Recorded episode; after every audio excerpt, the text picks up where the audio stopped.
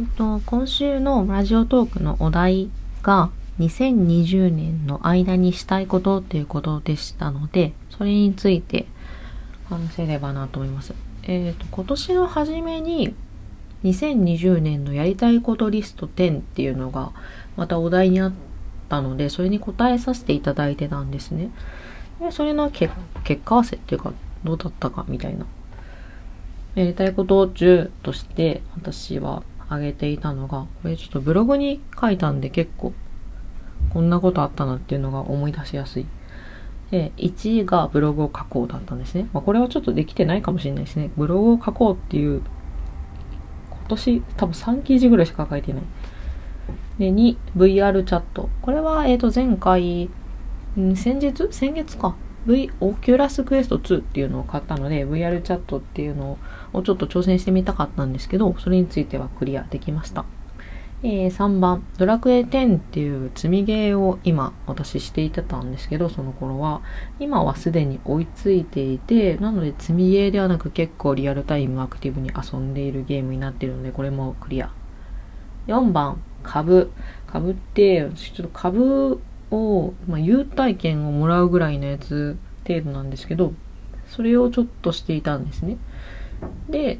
当時はもうちょっと自分が言っている範囲のもので優待もらえるやつないかなっていうのを調べたりとかして株を増やしていくのもありじゃないかなと思ってたんですけどちょっと2020年はコロナとかの影響があって私のような多分株初心者は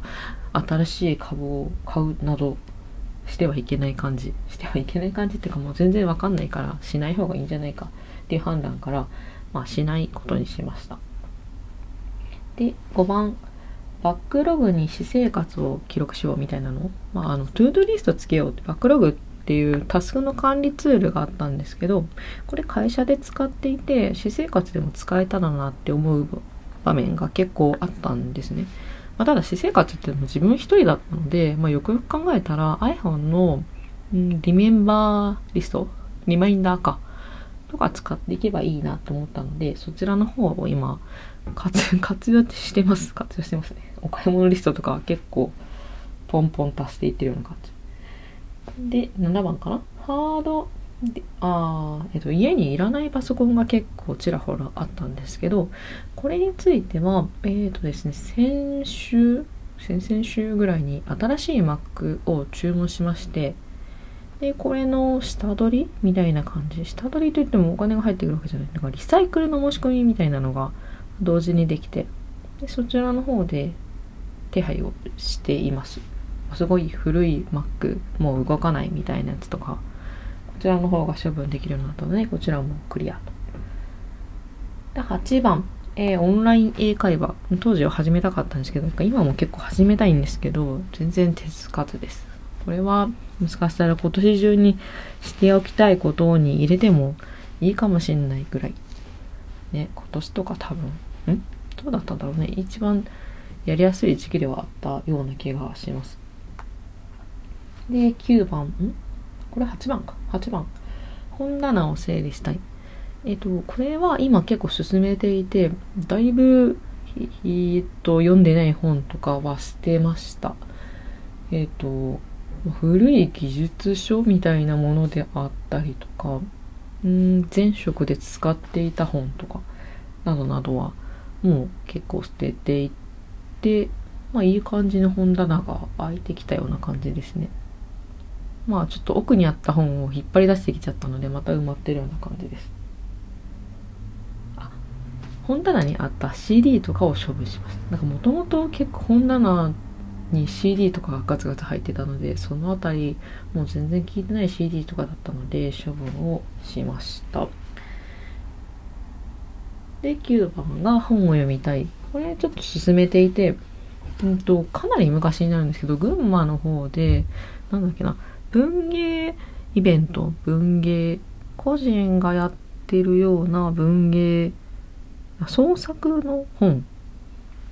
をいくつか買ったんですけどかなり積んでいた状態だったのでそちらの方を読み進めていって今多分全部読み終わったのかな？終わりました。うん。読みやすかったです。全部読みやすかったなと思って。で10番が小説を書いてみたいっていうことだったんですけどこれも8月ぐらいに、えーと、800文字のなんか短い小説を書いてみようみたいな企画が企画があって、まあ、企画チャレンジみたいなのがあってそれ系の本を読んで1個書いてブログにアップしてみました。これでいくと結構書いたからかやっぱちょっと意識してその常にその10個のことをま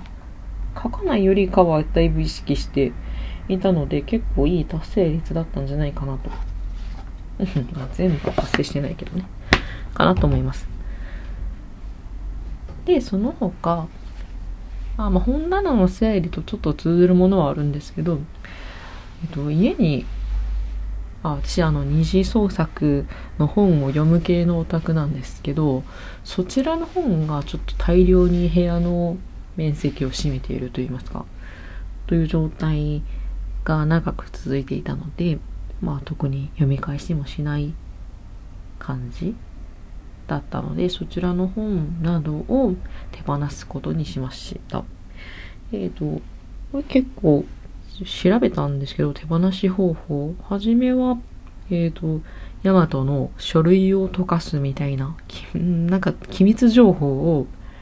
紙ごと溶かすみたいな。段ボールごと溶。その段ボールに入れたものは、それごと溶かしてくれるみたいなサービス。ああいうの方を利用した方がいいのかなと思ってたんですけど、なんか虎の穴さんがやってる買い取りサービスで、えっ、ー、と、1000円